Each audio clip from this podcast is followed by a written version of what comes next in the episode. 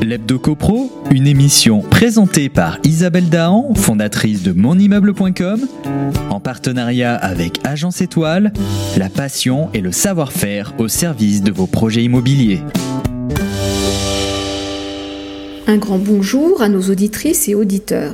Cette année, la trêve hivernale a été prolongée jusqu'au 10 juillet pour faire suite à la crise sanitaire.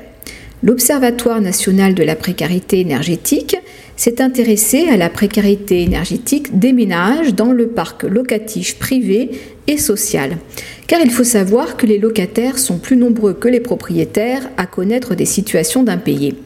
En règle générale, les locataires pauvres et à revenus modestes connaissent des difficultés à régler leurs factures d'énergie. En l'occurrence, ils souffrent d'inconfort dans leur logement. Selon la dernière enquête nationale logement de l'INSEE, ce sont des ménages vulnérables à faible revenu. Le nombre de personnes concernées est identique dans le privé ou le social. Toutefois, il touche un ménage sur trois dans le parc social et un sur quatre dans le parc privé. Aussi, 37% des locataires sont concernés dans le parc social contre 26% dans le parc privé. Dans le parc social, les dépenses énergétiques annuelles sont plus élevées que dans le parc privé. Les locataires sont aussi plus nombreux à se plaindre du froid, même s'ils dépendent majoritairement d'une chaudière collective au gaz. Pourtant, dans le parc privé, les locataires sont très pénalisés par les charges liées à leur logement. En effet, 48% des logements occupés par ces ménages ont été construits avant la réglementation thermique de 1948, alors que ce type d'immeuble ne représente que 9% du parc social. De plus, pour plus d'un tiers, ils sont équipés de converteurs électriques. Si l'on ne s'en tient qu'au budget consacré à leur facture d'énergie, elle est sensiblement moins élevée que dans le parc social. Cela s'explique du fait qu'ils se privent de chauffage, d'autant que leurs charges liées au logement, autour de 8 354 euros par logement par an, pèsent très fortement sur le reste à vivre, bien plus que dans le parc social où la facture s'élève à 6 984 euros.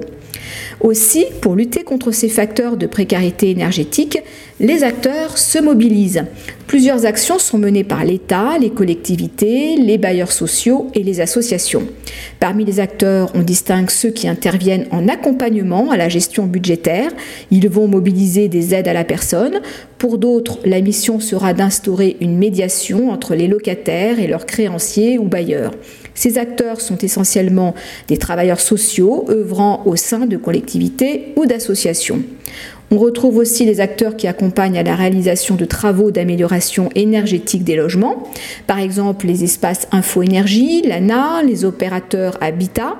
Toutefois, dans ce deuxième cas de figure, c'est le propriétaire bailleur qui est accompagné et qui peut bénéficier des aides publiques. Mais c'est le locataire qui en sera le bénéficiaire direct en termes d'amélioration de confort de vie et de baisse des factures énergétiques. C'est la dernière chronique de la saison. L'équipe de mon immeuble prend ses quartiers d'été et vous souhaite d'excellentes vacances. On se retrouve en pleine forme dès le 1er septembre. D'ici là, profitez bien de ces moments privilégiés pour vous ressourcer et faire le plein de vitamines. Continuez de nous suivre sur monimmeuble.com. L'Hebdo CoPro, une émission présentée par Isabelle Dahan, fondatrice de monimmeuble.com, en partenariat avec Agence Étoile, la passion et le savoir-faire au service de vos projets immobiliers.